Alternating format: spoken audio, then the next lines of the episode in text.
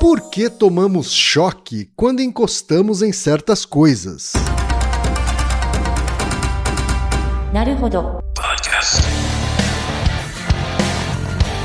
Bem-vindo ao Naruhodô, podcast para quem tem fome de aprender. Eu sou Ken Fujioka. Eu sou Altair de Souza. E hoje é dia de quê?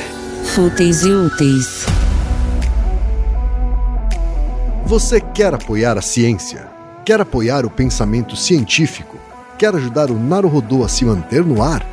Ouvir os episódios e espalhar a palavra já é um grande passo.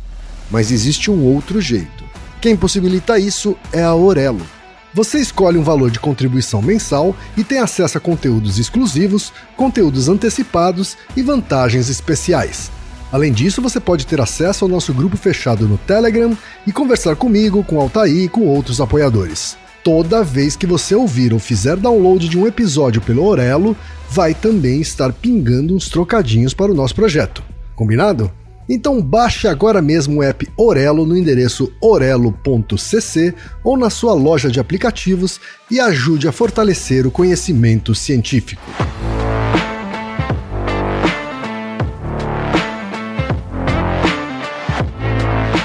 E chegamos ao momento Alura. Querido ouvinte, querido ouvinte. Você quer dar um verdadeiro mergulho no mundo da tecnologia? Migrar para uma nova carreira? Aprofundar-se nessa carreira? Então assine a Lura agora mesmo. Você vai estudar, praticar, discutir e se aprofundar em uma plataforma que respira tecnologia. Na Alura, você terá acesso completo ao conhecimento, onde e quando você quiser, com novos cursos todas as semanas. E ainda tem vantagem: ouvinte Naruhodô tem desconto especial. Mas para isso é preciso acessar a seguinte URL, anota aí, alura.com.br barra promoção barra Naruhodô. Nesse endereço, além do desconto especial, você vai conhecer histórias reais de transformação de pessoas que estudaram na Alura. Então, repetindo, acesse alura.com.br barra promoção barra Naruhodô.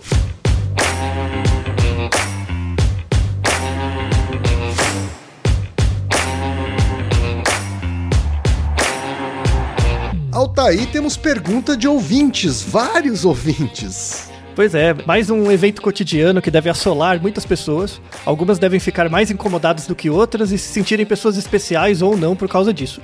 Mas esse evento, que são choques eventuais que tomamos quando encostamos em coisas, é o que nos aproxima da natureza e de vários fenômenos que surpreendem os humanos, como os trovões. Né? Então, você encostar lá numa maçaneta e levar um choque, tem um mecanismo muito parecido com um trovão, e que vamos aproveitar para relembrar coisas do ensino médio, né? A melhor hora da vida, né? Aquela hora que a gente não, não valoriza para nada é o ensino médio. Então espero que vocês fiquem empolgados como eu em relembrar esses assuntos. Tá certo então, Altair. O primeiro e-mail, Altair, veio da Tamires, que diz que é uma integrante recente da Podosfera. Ela diz o seguinte: meu amigo Williams me apresentou o Narodô há alguns meses e disse que seria impossível que eu não adentrasse na podosfera assim que começasse a ouvi-los. Aí ela pede aqui para mandar um alô pro Williams. Alô, Williams! Oi, Williams! Sei que ele vai ficar bravo comigo por tê-lo citado, mas eu não estou nem aí.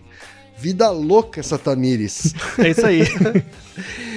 E aí ela fala o seguinte: sem mais delongas, vamos ao que interessa. Tenho observado que ao descer de um carro, quando coloco a mão na porta, que não tem aquela borda de plástico, tomo um choque. E isso tem sido recorrente e já está ficando chato. Me expliquem, por favor, o que é que está acontecendo.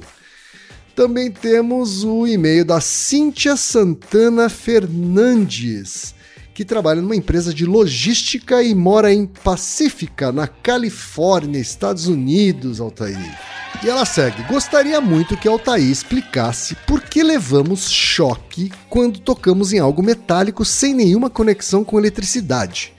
Eu sempre levei muitos choques e hoje que trabalho em uma van o dia todo, percebi que eles começam após umas 4 ou 5 horas de trabalho. Já troquei o sapato por um mais isolante, as meias pelas que são para corredores. Melhorou um pouco, mas não parou. O curioso é que minha filha de 9 anos também leva choques como eu. Já sentimos choque ao nos tocarmos ou senti quando toquei em seu cabelo. Já minha filha de 16 anos quase nunca leva choques. Porém, um dia estávamos às três em um supermercado para fazer compras e eu, logo a encostar no carrinho, levei um choque forte. A pequena logo levou outro e até a mais velha tomou um choque ao tocar no carrinho. Já me explicaram que a organização das placas tectônicas aqui na Califórnia é o que faz com que a gente sinta mais esse choque ao tocar em metais. Mas eu já morei na Espanha e lá também sentia. Um dia na Espanha estava em uma loja e ao tocar em uma prateleira levei o maior choque. Ao meu lado havia uma pessoa que eu nem conhecia e disse que sentiu também. É possível até ouvir o estalo se alguém estiver ao meu lado.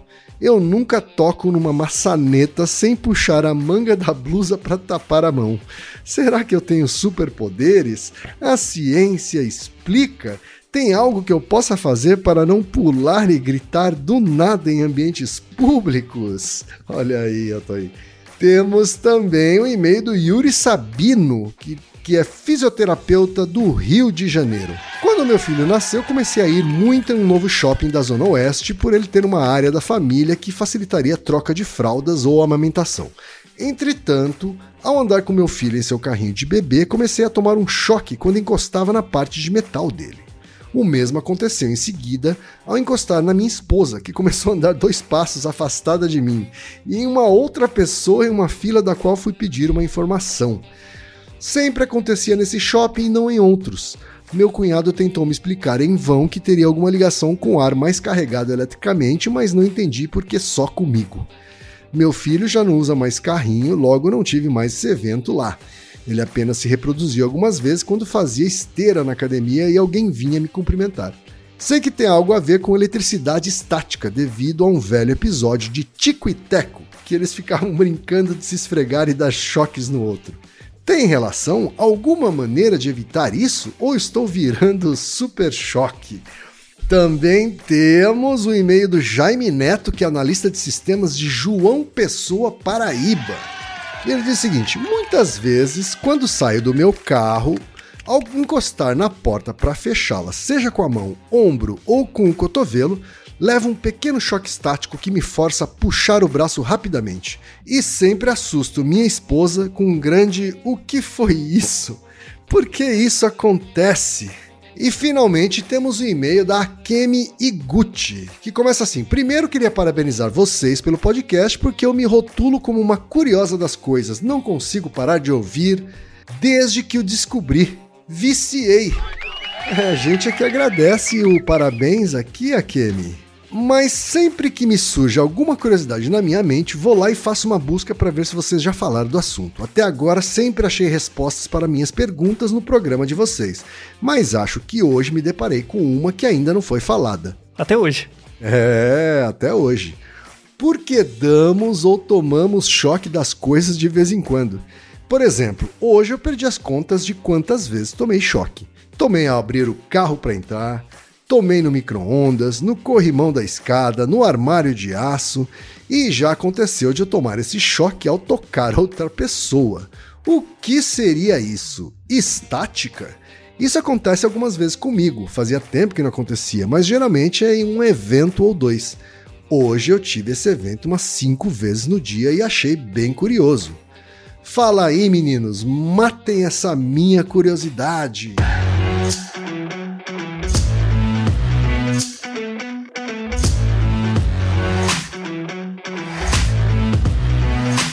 Altair, vamos matar a curiosidade de todo mundo então. O que é que a ciência tem a dizer sobre esses choques que eles andam tomando, Altair? Veja que não, não, não são poucos, poucos ouvintes que falam disso, né? Não é? é veja que é uma pergunta. E existe desde o, desde o primeiro ano do Naruhodô. Uh, quase uma vez por ano alguém manda uma pergunta dessa. É. É, é uma coisa muito prevalente, muito importante, assim. Você já tomou esse tipo de choque, Kim? Ah, já tomei. Já é, tomei. É frequente? É, não, não é frequente. Mas eu já tomei é, mais de uma vez e geralmente é no carro. Ah, Ao tocar é carro. o carro. É. é. na porta não. É, às vezes na porta até. Se você pega na parte de metal, uhum. eu tomo choque. Né, o choque vem de qualquer parte do carro. É. Você, já, você já sentiu, por exemplo, num dia frio, quando você estava usando uma blusa, aí você tira a blusa em casa, faz um barulhinho? Uns estalinhos? Sim, sim, também já, também já percebi isso, sim. É, é o mesmo fenômeno. É exatamente, Hum. só que você não sente o choque, mas é o mesmo Certo. fenômeno. Tá? Uhum. É, na verdade, o fenômeno que está por trás de todos, todos esses eventos que assolam os nossos ouvintes é um evento chamado efeito triboelétrico. Triboelétrico. Isso. Tribo, o que, que, que isso tem a ver? Então, tem a ver com a origem grega, né? É que o, o efeito triboelétrico tem uma palavra em latim e uma palavra em grego, tá? Uhum. Tribo, em latim, quer dizer esfregar. É o verbo esfregar, tá? Certo. Né? Esse evento de eletricidade estática, né? É porque, assim, a eletricidade estática é quando você tem dois corpos e esses corpos estão eletricamente carregados. Então, gera uma certa tensão entre eles, tá? Gera uma diferença de potencial entre eles. Quando o- o elé- os elétrons pulam de um para o outro, eles fazem uma passagem de um para o outro, é, é quando sai um raiozinho, né? Visualmente você vê como se passasse um raio, e esse raio é o efeito triboelétrico. É o resultado da eletricidade estática. Então, assim, todos os corpos, todos os corpos na natureza, no mundo, têm prótons e elétrons, têm- são carregados positivamente ou negativamente, dependendo da situação. Né? Alguns têm mais facilidade de estarem positivamente carregados, outros têm mais facilidade de estarem negativamente carregados. Então, entre todos os corpos, vivos, não, biológicos ou não, você tem diferenças de potencial. Né? Você tem essa possibilidade de elétrons pular, pularem de um lugar para o outro. Quando isso acontece, quando esse, esse salto acontece, você tem uma passagem de elétrons de um corpo para o outro. Isso é chamado efeito triboelétrico. Tá? Tá. Tribo é, quer dizer esfregar. Isso é estudado desde há milhares de anos. O primeiro pesquisador, cientista, enfim, que estudou esses, esses eventos ligados à eletric- eletricidade estática foi o Tales de Mileto. Lembra desse nome? Tales de Mileto? Hum, sim. Lembra muito- Matemático, não é isso? E, isso, também matemático, que na época fazia tudo, né? Era, era É tudo, verdade. né? Tales de Mileto, 600 antes de Cristo, ele estudava muito essa- essas coisas de campo elétrico. Ele, ele foi o, um, pelo menos registrado, né? Foi o primeiro que pegou um pedaço de vidro e esfregava num pedaço de pele. E ele usava isso para atrair penas ou pedacinhos de papel, né? É, Tá. pequenos elementos. Esses, esses são típicos experimentos que você vê na escola, sabe? Você pega uma flanela e pega um pedaço de, de borracha ou, ou um pedaço de cabo de um cabo de pente ou mesmo um pedaço de eh, vidro, esfrega bastante um no outro e aí você pega pedacinhos de papel e ele aproxima, ele puxa os pedacinhos. Ou você pega um cabo de, uma, de um pente esfrega na cabeça, no cabelo, pra quem tem cabelo, pra quem sabe eu não tenho, né? Então eh, não funciona tanto pra mim, tá? Mas você tem cabelo, você esfrega no cabelo bastante, e aí você consegue atrair pedaços de papel. Então, Certo. pelo efeito tribo, né? Pelo efeito de esfregamento, isso vem do grego, né? O tribo. Pelo efeito de, de esfregamento, você gera uma tensão elétrica. Você, um, um dos corpos fica positivamente carregado e o outro negativamente. E aí você usa essa diferença de elétrons, né, essa diferença de, de tensão, para entrando em contato com um terceiro elemento, ou você repele ele ou você aproxima. Então, por exemplo, se eu pegar eh, dois pedaços de vidro e os dois eu esfregar com uma flanela, né, e depois eu pegar os, os pedaços de vidro e for encostar, eles vão repelir. Porque os dois estão eletricamente carregados. Né? Agora, o papel, por exemplo, que está neutro, se eu esfregar o pedacinho de vidro nele, vai atrair para ele. Né? Certo. Vai atrair para o vidro. Tá? Então, essas propriedades de atração, repulsão tal, por conta de movimento, né, por conta de esfregação, né, é, surgiu lá no Tales de Mileto. Então, ele, ele, ele descrevia muito um, um material, que era o âmbar, né, que, em geral, tem fósseis, tem coisas do tipo, né, ele a- a- é um material muito propício para fósseis. Porque ele tem uma transparência, assim, né? Isso. Fica é, é, artisticamente as pessoas gostam, né? E, e ali na Grécia gostavam também. Então ele, se você esfregar ele com um pedaço de lã, por exemplo, ele fica carregado, né? Eletricamente carregado. Então ele tinha todo um estudo disso, né? É, só cerca de mil anos depois, lá em 1600, um pesquisador que é o William Gilbert, ele escreveu um livro sobre magnetismo, né? Chamado De Magnete, né? Em latim, né? Esse livro, em 1600. E aí ele foi o primeiro que utilizou a palavra el, é, electron. Electron é uma expressão, é um neologismo em, em latim, né? É um neologismo que quer dizer algo feito de âmbar. Uma coisa feita de âmbar é uma coisa que tem potencial para ser eletricamente carregada, logo atrai outras. É um ímã. É uma ideia de um ímã, né? É um elétron. Já existia ali a noção de polo positivo e Não. negativo? Não, foi depois. Ah, tá. Foi depois. Ele estava nos primórdios ainda, né? Uhum. Então, em 1600 ele viu que tinham coisas que eram ímãs, que poderiam servir para atrair outras coisas pós-fricção. Então, a ideia de campo elétrico, a ideia de condutividade. Elétron não existia ainda, tinha, n- n- não era, não aparecia. Então, ele, ele, ele dizia que tinham certos corpos que eram elétrons e outros corpos não. Né? Tinha uma certa características do- dos corpos de terem uma certa eletricidade. Daí surgiu o nome eletricidade. Né? É o quanto você se aproxima do âmbar, a capacidade de ser âmbar. Né? Isso é o elétron. Né? Interessante, né? Que um, um elemento mineral seja, então, a, a origem do nome eletricidade, né? Isso, sim. E, e aí, posteriormente, então, aí a- o evento, o, e- o efeito triboelétrico vem num elemento, num- numa coisa que você carrega ela eletricamente por meio de fricção. Né? Então, daí vem a ideia do triboelétrico. Que é basicamente a lógica da eletricidade estática, né? Então, a, a eletricidade estática é a capacidade de cada objeto de se carregar positivamente ou não, e o evento ou efeito triboelétrico é quando acontece a atração ou repulsão de um objeto carregado por outro. Né? Certo. Ou, em outras palavras, quando você põe a mão na maçaneta e leva um choque, é porque aconteceu um efeito triboelétrico. Entre você e a maçaneta, teve uma diferença de potencial que gerou uma certa tensão, e essa tensão foi grande o suficiente para passar uma corrente elétrica. A ideia básica é essa. É, vou relembrar do seu, do seu ensino médio, porque isso é, isso é tema de ensino médio, é muito legal. Provavelmente o nome você não lembra quem, mas é, em feira de ciências tem muito disso. Tá? É um negócio chamado gerador de Van der Graaf. Né? Hum, me O-. O gerador de Van de Graaff é um negócio assim, um, um aparelho que tem duas bolas de metal. Tem uma bola grande que fica fixa e tem uma outra bola menor que fica numa haste. Tá? Então uma bola é fixa e a outra você manipula, porque fica numa haste com fio. E aí assim, você liga a máquina, ela pega essa bola maior e ela transforma ela num isolante. Essa, essa bola vai ficar cheia de cargas positivas né, em torno dela. Né? E aí você aproxima a bola menor, a bola menor vai estar negativamente carregada, aí gera um raio, gera um choque. Sim. Tá? Então ela, ela a, a, bola menor, ela meio que pega os elétrons que tem vem do ar e tal, e aí reage, né? Gera uma, um evento, o efeito triboelétrico com a bola maior que está positivamente carregada. E aí essa diferença de potencial, conforme você vai aproximando a bola, quando a distância é pequena o suficiente, sai um raiozinho, tá? Eles colocam essa bola com, com uma haste para você não levar choque. Porque você é uma bola também com uma haste. Se você pegar sua mão e encostar perto, você vai levar um choque também. Tá? Exatamente igual o choque da maçaneta. Tá bom?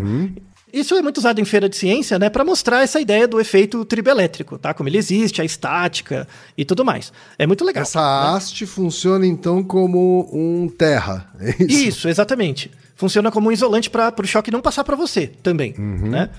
Mas se você pôr a mão ali, se você imaginar que o, a- o seu punho fechado é uma bola, se você aproximar, vai gerar esse choque também. Porque você, você conduz a eletricidade também, né? Todos os corpos podem conduzir a eletricidade, né?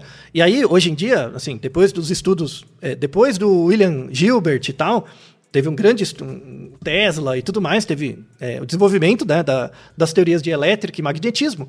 É, hoje a gente tem tabelas com scores de capacidade de condutividade dos materiais. Todos os materiais são capazes de serem eletricamente carregados de forma positiva ou negativa. E tem uma escala. Tem alguns que são mais fáceis de, de terem elétrons, outros de carga positiva.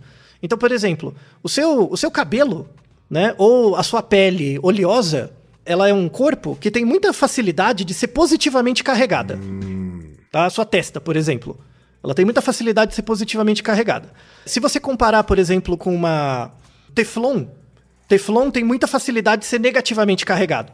Então imagina uma linha em que de, de um lado você tem coisas que têm muita capacidade de reter é, prótons e do outro lado muita capacidade de reter elétrons. E o corpo humano, em geral, é, é um corpo que retém muito mais carga positiva, é isso? Isso, sim. Por isso que as cargas negativas gostam da gente. E aí elas correm pela gente. Por isso que a gente é condutor. Nós somos condutores. Então, por exemplo, aquela cena de filme, você tá lá numa banheira, de repente alguém joga uma torradeira. Na, Uma torradeira ligada na tomada pra dar choque. Já viram isso, né? Aí a pessoa lá estremelica toda. Não é bem assim, tá? Assim. é- é, você toma um choque, tá? Mas morrer, assim, ficar lá, sei lá, se- igual lagartixa com cãibra, não é, tão, não é assim também, tá? Pode acontecer, é um acidente. Não faça isso, tá? Não, não, não testa, pode dar ruim. Aham, tá? aham. É, dependendo da água, das características de, de- de você, pode, pode dar bem, bem ruim. Então não, não faça. Mas a ideia é a seguinte: quando você joga, por exemplo, um- uma coisa eletricamente ligada na tomada, né, carregada na água, a água, em geral, é um condutor ruim. A água é um isolante Entendi. tá? Água sem, sem muitos sais, tá? Uma água é, potável, né? A água não tem muitos sais. Quando você entra na água, os elétrons acham mais fácil passar por você do que pela água. E é por isso que você leva o choque. Porque você é o melhor condutor. Porque você tem sais dentro de você. Você tem íons. Né? Entendi. Toda essa discussão que a gente vai fazer nesse Naruhodô tem a ver com íons também, não só elétrons. Acontece com relações de, com íons também, tá? Mas por uma, uma questão de didática, vamos falar só de elétron, tá? Para não complicar tanto, tá? Então, é, é por isso que você leva choque, por exemplo, na água e no ar não. Porque quando você está dentro da água, você é um melhor condutor do que a água de elétrons. Então, o, o elétron prefere, você, você tem menos resistência elétrica do que a água. Aí o elétron pre- prefere passar por você, né? Certo. Quando você está no ar, o ar ele é um condutor, ele também é um isolante, né? Ele, senão a gente levaria choque de tudo, né? Ele também é um isolante, Aham. mas ele deixa passar a corrente elétrica mais facilmente que você. Então você tem mais resistência elétrica do que o ar. Ainda bem, senão a gente não sobreviveria. Verdade. Tá? Então, por exemplo, um, um desafio, né? Se a gente começar a viajar para outros planetas, dependendo da composição da atmosfera, é incompatível com a, com a vida porque a gente é automaticamente eletrocutado. Se a composição do ar for diferente e a gente se tornar mais condutor do que o ar, a gente não consegue sobreviver. A não ser que você fique dentro de uma, de uma gaiola de Faraday, assim, isolado. De uma cúpula ou de até de um uniforme de astronauta. Isso, todo isolado, né? Tem que ser um uniforme isolado eletricamente. Aham. tá? Então é, é- é interessante isso, né? Porque a gente acha, ah, se não tiver oxigênio, morre. Às vezes não, às vezes pode ter oxigênio, mas a composição do ar pode ser de um jeito que você morre eletrocutado. Tá? As pessoas não pensam nisso. Quando o ser humano constrói um para-raio, ele está tentando fazer algo que tenha uma condutividade melhor do que nós. É isso? Isso, Para que o raio prefira o para-raio e não a gente. Exatamente. É, é uma ideia essa, né? Para descarregar ali também, né? É, para você pelo menos ter uma certa, não é uma certeza, mas você vai ter um pouco mais de previsibilidade da onde o raio não pode cair, sabe? Então você põe o, para, o para-raio perto de certas coisas que o para-raio cobre, então aí não Entendi. deixa cair ali, né? Para proteger estruturas e coisas do tipo, é muito importante. E aí, indo para as perguntas dos nossos ouvintes, é, por que, que eu tomo choque no carro? Porque quando você está andando de carro, e aí tem muito a ver com a nossa ouvinte que usa a van o dia inteiro, o que, que acontece? Você está se esfregando com o banco do carro o tempo todo. Né? Você não está andando no carro, você está se esfregando. Ou seja, está gerando eletricidade estática ali. Né? Então você está ficando é, negativamente carregado a sua roupa e o, e o banco, principalmente se é um banco de poliéster, por exemplo, ele está acumulando carga positiva. Então você está tendo essa troca pelo, pela fricção. Isso é uma coisa importante. O que gera o pulo dos elétrons é a fricção. Por isso tem que esfregar. Se só, a- às vezes, dependendo dos materiais, só o fato de encostar já gera a- o pulo de elétrons. Às vezes, substâncias, por exemplo, só de encostar, dependendo das propriedades, já, já gera isso. Mas normalmente é esfregar mesmo. Então você está lá dirigindo, mesmo sem perceber, você está se esfregando. Aí o que acontece? Os elétrons sobem para você. E eles ficam ali. Quando você sai do carro e fica em pé, encosta a mão no carro, o metal conduz a eletricidade melhor que você. Então os, os elétrons, ah, eu quero passar por aqui. Aí ele passa, ele vai pro metal, né? Por quê? Porque você conduz a eletricidade melhor do que o ar. Se você conduz melhor do que o ar, o elétron vai ficar em você. Vai ficar mais em você. Quando você vai por metal e põe a mão, o metal é mais condutor. Então, os elétrons vão para lá, gera uma diferença de potencial e o efeito triboelétrico, você leva o choque. Você até vê, né? Você até vê o choquezinho. Você não precisa encostar, só de chegar perto já dá aquele estalo. Então, assim, é, é, uma coisa que ajuda né, é, a você perceber a o potencial do triboelétrico de, de superfícies é a roupa que você está usando e dependendo do tecido do banco.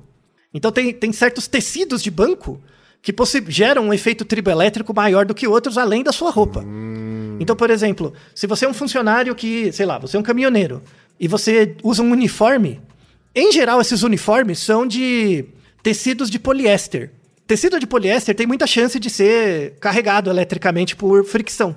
E aí você toma muito mais choque. Tecidos sintéticos es- mais essa predisposição do que tecidos naturais, é isso? Isso. Tecido, então, por exemplo, uma coisa para diminuir o choque é você começar a usar roupa de algodão. Por exemplo, você usa uma roupa de algodão, ela isola um pouco mais. Não, não, não acaba tudo, mas melhora bem. Outra coisa é ver o tecido do, do, do carro mesmo. É, isso é uma outra, uma outra dica, uma outra saída. Uma outra dica também, por exemplo, porque o- quando que acontece o, efe- o efeito tribelétrico? Eu, eu me esfreguei no banco, então eu fiquei eletricamente carregado. Aí eu abro a porta, eu saio do carro, na hora de fechar a porta, eu vou encostar a mão na porta de metal, leva choque. Certo? O que, que você devia fazer? Aí é uma dica. Então imagina, você parou o carro, abriu a porta. Não, não tem a soleira do carro? Sim. Que é, que é aquela parte de baixo ali do, do carro que tem um pedaço de metal, né? Sim. Se você encostar, sem, sem sair do banco, sem sair do banco, se você encostar a mão ali, você vai descarregar os elétrons e não vai tomar choque. Porque você está em contato com outro corpo que gerou a diferença de potencial. Certo. Então, então uma outra dica é, antes de sair do carro, encosta numa coisa de metal para descarregar, aí depois sai do carro, aí fecha a porta. Aí você não leva choque. Entendeu? Essa é uma outra dica útil. Hum, Uma dica muito bacana. útil. Muito É. útil. Tem uma outra dica também que pode ser útil, que é assim, você para o carro, desliga o carro e tira a chave. Né? Sim. Tira a chave. Fica segurando a chave. Quando você segurar a chave, você abre a porta e encosta a chave numa parte do metal qualquer. Vai dar uma descarregada também. E aí você consegue fechar a porta e não levar o choque. Só ut- utilidades. Pois é. Evitando choques. Evitando choques. Quando você pensa, por exemplo, na maçaneta da porta, já não é assim, né? Na maçaneta da porta, a rigor, né? Por, quê? Por que, que a maçaneta da porta dá choque? Depende do dia, depende da roupa que eu tô usando. Às vezes o fato de você andar, por exemplo, você tá em casa, imagina que na sua casa tem um carpete. Aí você tá andando no carpete, com um chinelo, sabe aquele chinelo de, de, de, de vó, né? Aquele chinelinho de, de pano. Você tá ali esfregando com o chinelinho, né?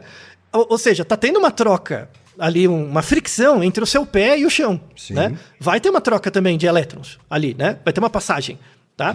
E vai gerar uma, uma, uma reação estática ali. E aí os elétrons tendem a subir para você.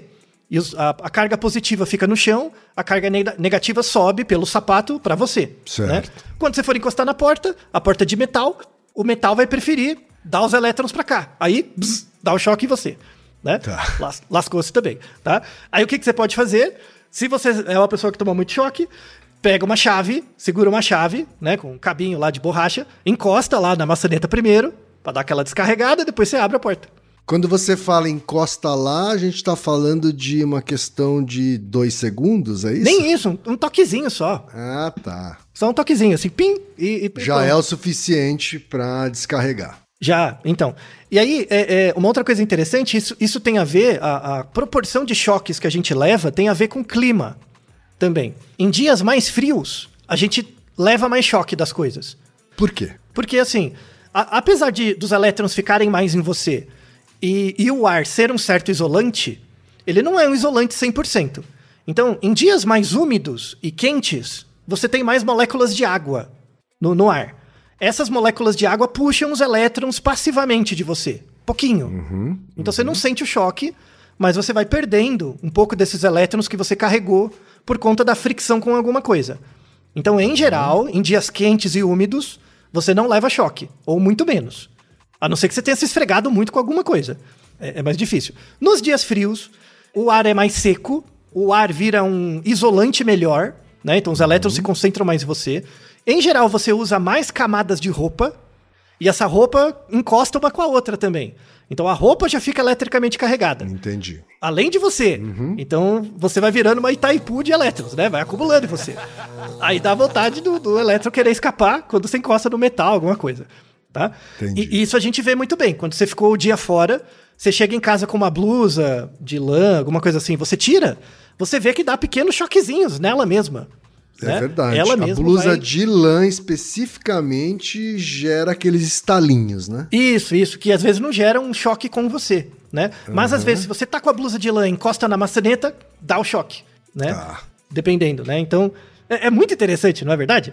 É isso porque a lã, em geral, tem bastante material sintético, assim, é isso? Não, é, se você pensar em lã animal, a lã da ovelha ela é mais é, isolante, né? Certo. Agora, quando você mistura com outros materiais, aí varia bastante, Uhum. né?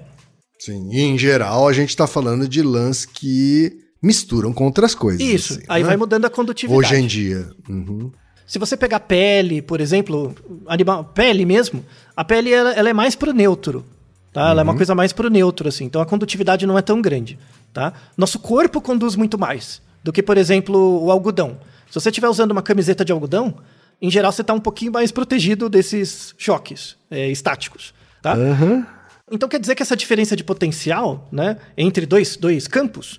Ah, uma vou, vou desenterrar umas coisas muito velhas agora de você e do Reginaldo. Né? É. Quando você teve seu primeiro carro, Kim? Você tinha mais ou menos que idade? Eu tinha mais ou menos. Eu acho que eu tinha 19 anos. Tá, com o primeiro carro. É, o carro que você tinha, ele obviamente tinha uma bateria, né? Você lembra que você tinha que comprar água de bateria pra pôr no carro? Sim. Lembra? Que o- que a bateria tinha uns buraquinhos? É, exato. Lembra? Tinha uns buraquinhos, você tinha que encher de água, né? E não era qualquer água, né? Tinha que ser uma água Não. específica, Sim. né? Então, um, um, essa propriedade, ela aparece nessas baterias. Hoje não, hoje não precisa mais disso, tá? Mas é, quando você enche de água, né, uma água específica lá, a bateria, a bateria tem dois polos, que são dois pedaços de metal, né? Um positivo e um negativo, tá? Aquele meio que era com água, antigamente, servia como isolante para gerar essa diferença de potencial, né? Assim, gerar uma certa densidade ali, para gerar uma, uma diferença de potencial que os elétrons só pulam de um lado para o outro dos eletrodos a partir de uma certa corrente, né? E aqui a gente consegue explicar coisas que são bem contraintuitivas. Que, pra mim, pelo menos, eu sofri muito no ensino médio. Né? Até hoje eu confundo um pouco, tá? Então, isso é importante. Que é a diferença entre tensão, corrente e potência. Sabe? De eletricidade. Né? Aham. Que é uma coisa bem contraintuitiva. Vamos, vamos tentar dar uma. vou- vou desafiar a mim mesmo agora, tá? Então, por exemplo, o, o, o que, que é tensão? Muita gente chama de voltagem. Voltagem vem do volt. Né? Volt é a unidade de medida da tensão. Tá? É o mesmo, por exemplo, só para mostrar, é, é que voltagem não quer dizer nada. Voltagem é só a unidade de medida. É o mesmo que eu falar metragem. Sabe a metragem de uma coisa? Metragem vem de metro, mas o metro não é o comprimento. O que eu quero medir é o comprimento, né? Mas eu falo metragem, é um uso da língua, tá? Tá. Voltagem é a mesma coisa, é o volt, mas isso tem a ver com a tensão. E aí o que, que seria a tensão? É a- o grau de diferença de potencial elétrico entre duas coisas. É a tensão, tá? Então, um jeito mais fácil de pensar, imagina um cano de água. Imagina um cano que passa água. Quanto mais largo esse cano, você concorda que vai passar cada vez mais água? Tem mais vazão? Sim. tá? Mesmo que a velocidade da água seja a mesma, se eu pego um cano com um tamanho maior, passa mais água, não é? Sim. Tá? Então, diz respeito a esse tamanho do cano. O tamanho do cano é a tensão. Tá? Tá. É a capacidade, é o espaço, entre aspas, que você tem para os elétrons fluírem. Tá? Uhum. Isso seria a tensão. Então você pode ter uma tensão maior ou uma tensão menor, tá? Dependendo do caso. É, o que, que seria a corrente ou amperagem? Né? De novo, a gente usa o nome do, da unidade de medida como o nome da medida, por isso que é tecnicamente Sim. errado. Então, você não fala que a amperagem de uma coisa é 20. Você fala que a corrente é de 20 amperes. Tá? Então, para quem for físico, só para não me baterem, tá bom? Então, eu tô falando certo uma vez, tá? Então, isso tem a ver com a, com a corrente. Corrente é uma medida de, é, simplificando bastante, é uma medida de pressão. Então, voltando no cano de água, né? A bitola do cano, é a- o tamanho do cano é a tensão. Sim. A pressão da água é a corrente. É o quão forte a água sai, é a corrente. Você vê que o tamanho do cano e a pressão da água, né, eles são relacionados, mas eles não são a mesma coisa, tá? Para gerar um efeito, por exemplo, tá? Então, mas eles são, em geral, no, no caso da eletricidade, eles são inversamente proporcionais. Então, quando você aumenta a corrente, quando você aumenta a corrente, a velocidade dos elétrons num fio aumenta, diminui a tensão. Quando você aumenta a corrente. Quando você aumenta a tensão, diminui a corrente.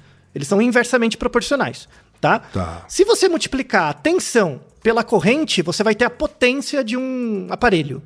É o quão potente ele é. É a multiplicação do tamanho da bitola do cano pela pressão da água. Tá? Isso gera potência Faz, faz um... sentido esse- essa sua analogia, porque de fato, vai, se você aumenta a bitola do cano, você está aliviando a pressão da água, né? Isso. E, é, a ideia é basicamente essa. Só que, por exemplo, é, isso serve como uma metáfora, tá? Mas não uma metonímia. É porque, por exemplo, eu, dependendo do, do meu esquema elétrico, eu não preciso de um cabo mais grosso para passar uma corrente de 220 ou de 110. Tá? Não tem a ver com o tamanho do fio, necessariamente. Em alguns casos tem, tá? Mas aí depende muito da, da composição elétrica. É só para uhum. simplificar, tá? Certo. Então, um, um aparelho, quanto mais potente ele é, mais ele puxa da rede elétrica, né? Porque ele vai necessitar de uma tensão maior, de uma corrente maior. Pra um, então, por isso que uma lâmpada é diferente de um chuveiro, uhum. né? Com uma lâmpada, com uma pequena, com uma pequena tensão e uma pequena corrente, você já gera energia suficiente para acender o filamento da lâmpada ou do reator, se for uma coisa, um, uma lâmpada fluorescente, tá? Uhum. Agora, para um chuveiro, que ele tem aquela resistência lá para esquentar a água, ele precisa de uma grande tensão e uma corrente alta uhum. para puxar também, tá? Sim. E é por isso que você precisa do disjuntor. Sabe o disjuntor da sua casa? Uhum. Aquele disjuntor que tem um, um, um, interruptor, né? Tem o disjuntor de 20, 30, 40, aquilo é a amperagem. Aquilo é a capacidade de corrente que o disjuntor aceita passar por ele antes dele desligar, tá? Se passar uma corrente muito alta, o disjuntor desliga, né? Uhum. E aí uhum. muita, tem, tem uma coisa importante de saúde pública, assim, de, de questão é, pública, que o, o objetivo de um disjuntor não é proteger o aparelho, proteger o seu chuveiro, sua TV, não é para isso. É para proteger o fio elétrico da casa para impedir que ele pegue fogo, hum, tá? Certo. Então quando você tem uma televisão, dentro da televisão tem lá um MOSFET, tem lá uma um, alguma coisa que protege dentro da TV, do computador, o que quer que seja. Uhum. Mas o objetivo do disjuntor é impedir que o fio dentro da parede pegue fogo. Então, é, por isso que quando você está falando de um eletrônico mais sofisticado, ele tem o seu próprio mecanismo de defesa, isso. vamos dizer assim, né? Isso, tem um fusível, tem alguma coisa, né? Uhum. Mas, mas agora a casa, né? Se você se passa um raio, por exemplo, cai um raio, uma corrente muito forte, uhum. o disjuntor está ali para proteger. Né? Às, vezes, às vezes, dependendo do sistema, você precisa de disjuntor, disjuntores mais elaborados até.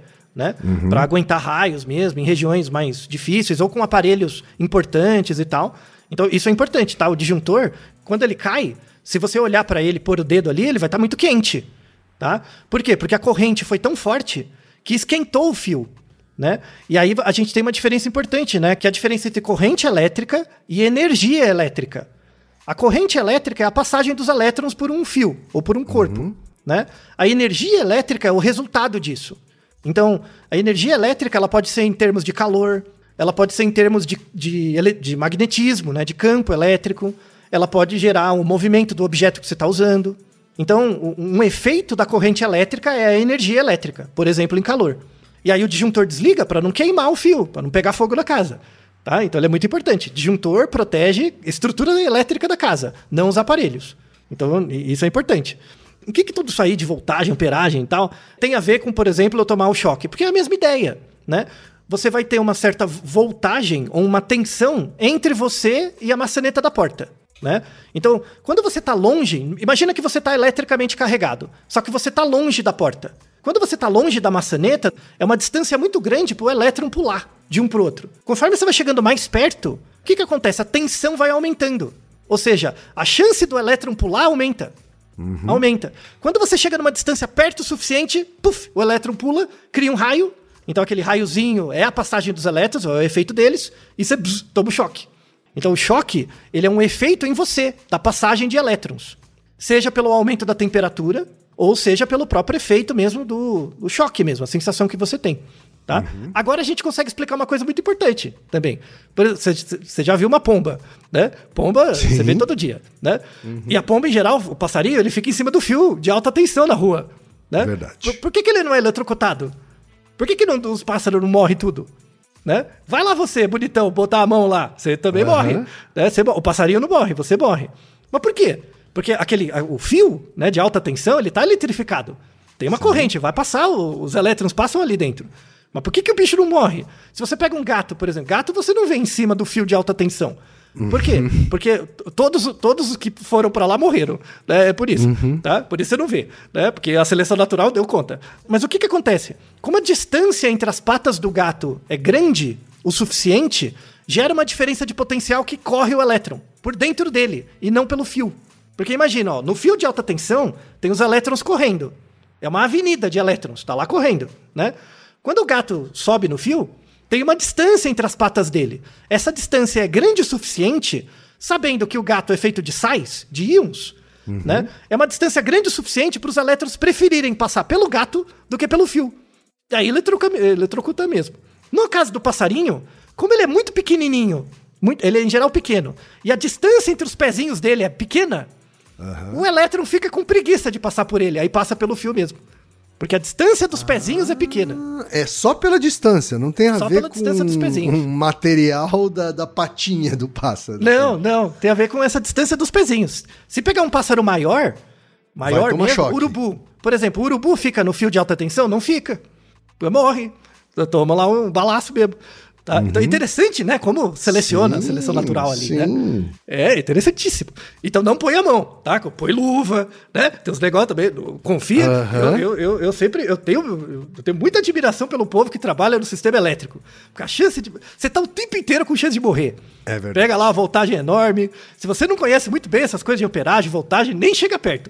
Porque a chance de você levar um choque é grande. Tá? Uhum. Então, é, por exemplo, é, é, sabe tomada de casa? Tem a tomada da sua casa. Ali é, está eletrica, eletricamente carregado. Uhum. Por que, que toda vez que você não segura uma, uma, um garfo, você não morre na hora? Você só morre quando coloca o garfo dentro da, da tomada. Porque tem que ter uma distância. A partir de uma certa distância, fecha a corrente. Né? Uhum. Se a distância for muito pequena, muito pequena, não dá corrente. Se ela for muito grande, também não dá corrente. Então tem um ponto ótimo ali de aproximação. Ah, né? certo. Não é interessante? Não é bonito? Muito, essa coisa do ponto ótimo, ou eu não aprendi, ou eu não me lembrava nada. Assim. É, então, tem, tem isso também. É, então, tem uma curiosidade interessante, por exemplo, é, essa coisa da, da corrente, né, da, da eletricidade estática é tão interessante que a, a, NASA, inclusive, quando ela vai lançar foguetes, ônibus espaciais, o que quer que seja, ela tem um, uma regra interna de sistemas de segurança que é chamado regra triboelétrica. A, a regra é a seguinte: como você vai mandar o foguete, que é um puta bagulho grande, com muito combustível, né? E, uhum. Bom, tem muitos elétrons ali, né?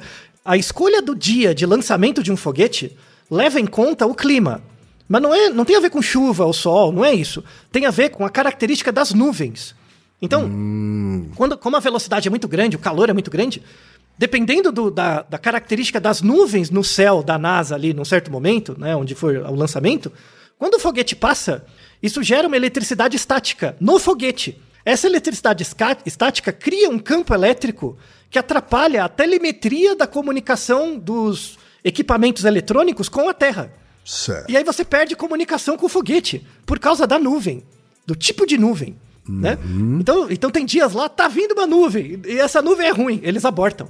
Eles abortam, porque a chance de perder a comunicação e perder o dinheiro é muito grande. Então eles preferem fazer outro dia e esperar a nuvem passar. Quer dizer, por isso que quando ele ultrapassa a atmosfera, né, e entra no espaço sideral, assim, a, as pessoas ficam mais tranquilas na, na, na base, né? Porque é, a gente está falando de um ambiente com muito pouca eletricidade, né? É, tem muitos poucos elétrons circulando ali para interagir, para trocar. Uhum. Sabe? Então, as nuvens, inclusive, por isso que a gente tem os raios, né? O raio é uma é, é, tipo, é um mega dedo com uma mega maçaneta, né? Tipo, o solo é a maçaneta e a uhum. nuvem é o dedo, gigante, né? Sim. E aí dá essa diferença de potencial, o raio, né? Cai. A, a título de curiosidade, por ano, nós temos na Terra 1.4 bilhão de raios. Caraca. É muito raio. É muito grande a Terra pra você não notar. Né? Uhum. Então imagina o tamanho da Terra. A gente tem 44 raios em média por segundo no mundo. Uhum. Né? Então imagina, para você não ver o tempo todo, né? A Terra tem que ser muito grande em relação a você mesmo, né? Sim. É, é, isso conversa muito com o Naruhodo é, 128, se é possível matar bactérias com a mão, que a gente fala dessas coisas entre o microscópico uhum, e o macroscópico, sim. que são impressionantes, né? O, o, falando de raios, assim, a gente, a gente entende já o mecanismo do raio, mas algumas coisas a gente não entende muito bem. Então, por exemplo, dependendo do tipo de nuvem, a gente tem propriedades de raios diferentes. Então as pessoas imaginam que o raio só cai de cima para baixo, né, da nuvem para o chão. Mas esse Sim. é um tipo de raio. Tem outro tipo de raio que é uma descarga elétrica entre nuvens. Então o raio corre na horizontal também, hum. né? Então, você já notou né, que quando o raio cai, às vezes ele abre como se fosse uma árvore, assim, ele abre ramos? Então, às vezes ele tem descargas elétricas entre nuvens, tem descarga do, da nuvem para o chão, né? Uhum. Muito, muito raramente é do chão para a nuvem. Mas pode acontecer, mas é muito incomum, tá? Uhum. É, é, sabe aquele dia, aquele dia muito úmido e, e quente que você sente que vai cair um raio alguma hora? Lembra desses dias? Em, em geral, a tardezinha, que você sabe, é porque a você hora tá da A hora daquela tempestade de verão, assim, né? Isso. Às vezes nem vem a tempestade, só vem o raio né? Verdade. É, é, você está sentindo a polaridade ali, a diferença de potencial uhum. entre a nuvem e o você chão vê a nuvem preta, vê os raios, né? É, e de repente Mas, às vezes a chuva não vem, é. Isso. Então, isso tem a ver com essa propriedade, né? Então, um, um, em geral, a nuvem, a parte de baixo das nuvens, fica eletricamente carregada e o solo tem mais potencial de ser positivamente carregado. Mas como é que a nuvem fica eletricamente carregada? Porque não é por não é eletricidade estática, tem que ter uma fricção. Onde que a nuvem. A, a nuvem fricciona com o quê? É, são os cristais de gelo que friccionam com a poeira. Hum. A poeira presente no ar. Por isso que é na parte de baixo, que é onde os cristais se depositam, é isso? Isso, os cristais se depositam, só que ele, eles não aparecem ali, eles vão caindo. Conforme uhum. eles vão caindo, eles vão trazendo com ele os elétrons. E aí acumula na parte de baixo, né? Mas isso não acontece para qualquer nuvem. Tem nuvens mais elaboradas que tem um fenômeno de convecção. Então os elétrons ficam circulando lá dentro, como se fosse um forno. Tá? Uhum. Aí o raio é diferente, as propriedades como é diferente. se fosse uma air fry, assim.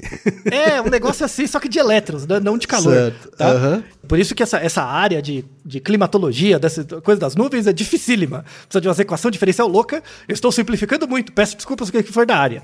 Tá? Uhum. Mas, mas, em geral, a parte de baixo da nuvem é negativamente carregada, a parte de cima é positivamente, o solo é negativo. E aí, dependendo, dependendo da nuvem que está do lado ou o solo que está embaixo, o raio vai para um lado ou para o outro. Né? Certo. E daí a importância do para-raio, por exemplo, para pelo menos você direcionar um pouco. Né, para ter um, algum sistema, algum lugar para você proteger melhor, tá? Uhum. E aí, para encerrar o, o, episódio de hoje, já falamos de algumas soluções, né, para você não tomar choques né? A roupa que você usa, você pegar um pedacinho de metal e encostar no metal para descarregar um pouco. No caso da maçaneta também, usar menos, menos camadas de roupa. Quanto menos camadas de roupa, menos fricção você vai ter.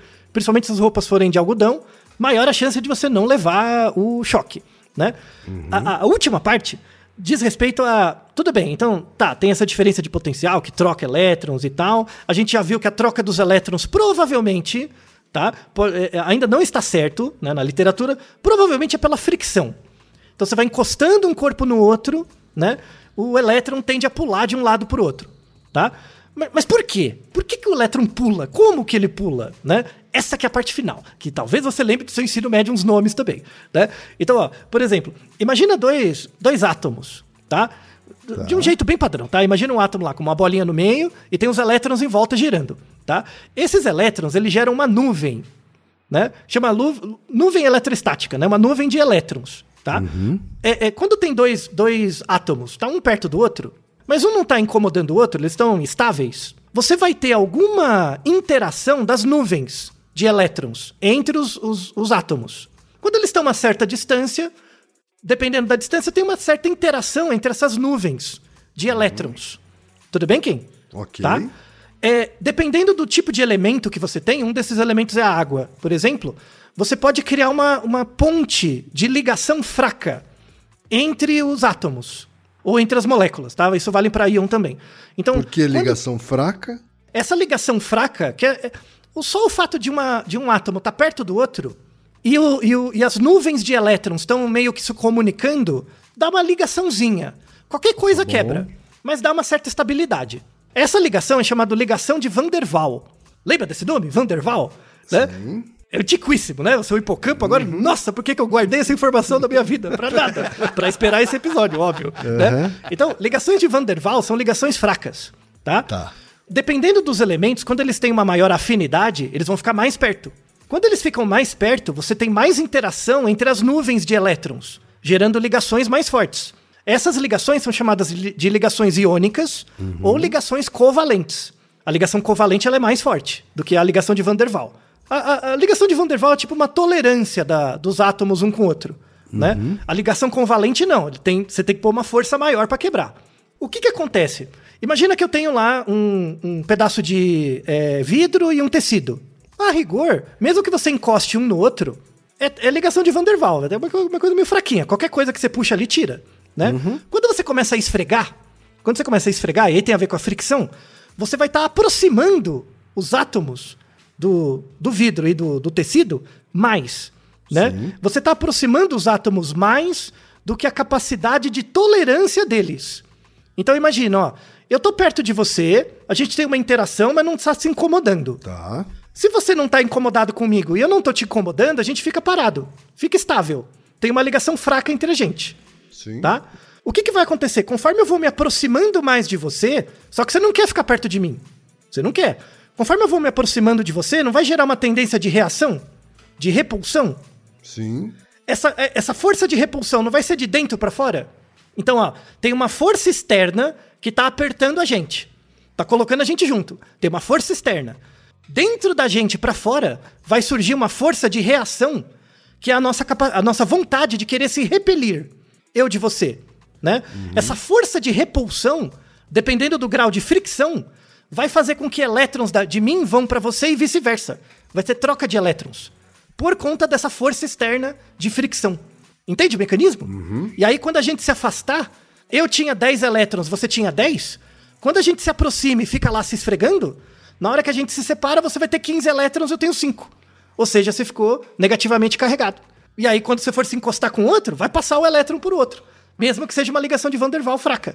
O elétron vai pular para outro lugar, dependendo do, do material. Não é bonito? Ei, isso é do nível atômico.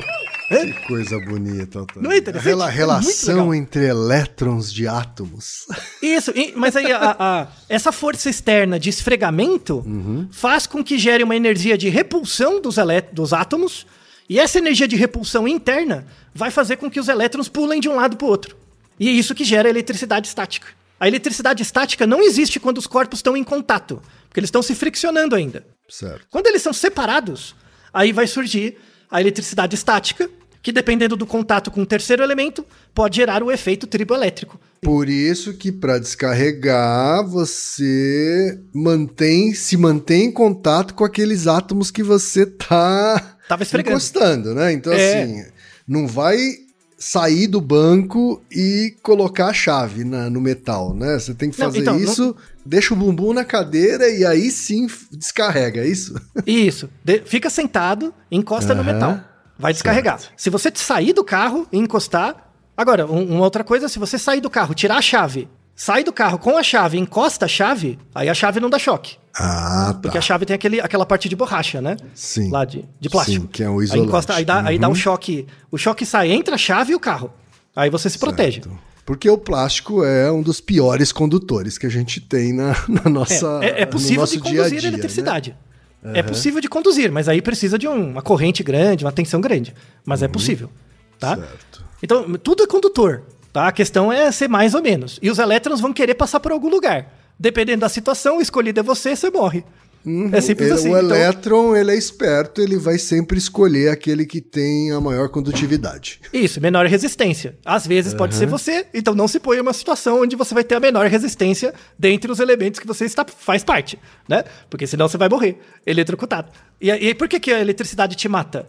Porque a quando a corrente elétrica passa por você, ela altera os ritmos, principalmente o ritmo do coração, né? Então quando a corrente é muito alta, a pressão dos elétrons é muito grande, pode gerar um efeito térmico, então tem queimadura, né? Dependendo da, da tensão, tal, da, da corrente, da amperagem, você é queimado.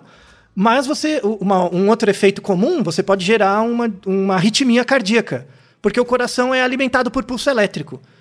E aí essa corrente elétrica altera o funcionamento do coração. Você tem um ataque cardíaco. né? Dá Muitas pessoas que, geral, é. É, e aí muitas pessoas que sofreram choques elétricos fortes, depois começam a ter insuficiência cardíaca sem perceber. Porque o coração teve esse choque e ele não se recupera tão bem. Tá? Não, não é tão fácil de reabilitar. Então, cuidado, viu? Povo da área elétrica, que trabalha, fica dessas, desses postes aí, cuidado.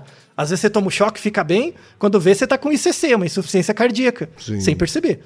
Por isso eles têm lá protocolos bem rigorosos, assim, né? De, de segurança, mas tem que ser seguidos, né, Altair? Com certeza, com certeza. Então, esse episódio é dedicado a todos os engenheiros elétricos do Brasil. Porque, ó, e- e os eletricistas, porque são pessoas que trabalham. Tudo bem que eles minimizam o risco depois de estarem acostumados, mas é um dos trabalhos mais perigosos que tem. Você pode morrer por nada. Nada. É verdade. E se você não entende, né, você não é especialista, conhecedor de fato, né, de, de como lidar com altas tensões, é, é, correntes fortes, elétricas, fique longe, né, Altair? Isso. Chame alguém que conheça um pouco, pelo menos, pra te ajudar. Tá? Fique longe. Então, espero que esse episódio tenha sido ilustrativo, pelo menos pra mim. É uma ótima forma de relembrar coisas do ensino médio, né? Seguindo o nosso protocolo galinha, claro. Sim. né? E aí, espero, assim, que as pessoas acompanhem as nossas referências. Temos referências desde o ensino médio, ensinando essas coisas básicas, relembrando, até coisas mais elaboradas pra quem tiver interesse. Tá certo então, Altair. E Naru Rodô, ilustríssimo 20. E você já sabe, aqui no Naru Rodô, quem faz a pauta é você. Você tem alguma pergunta pra gente ou quer comentar algum episódio? Escreva pra nós. podcast.naruhodô.com.br Repetindo, podcast.naruhodô.com.br e lembre-se, mande nome completo, idade, profissão e a cidade de onde você está falando. É isso aí. な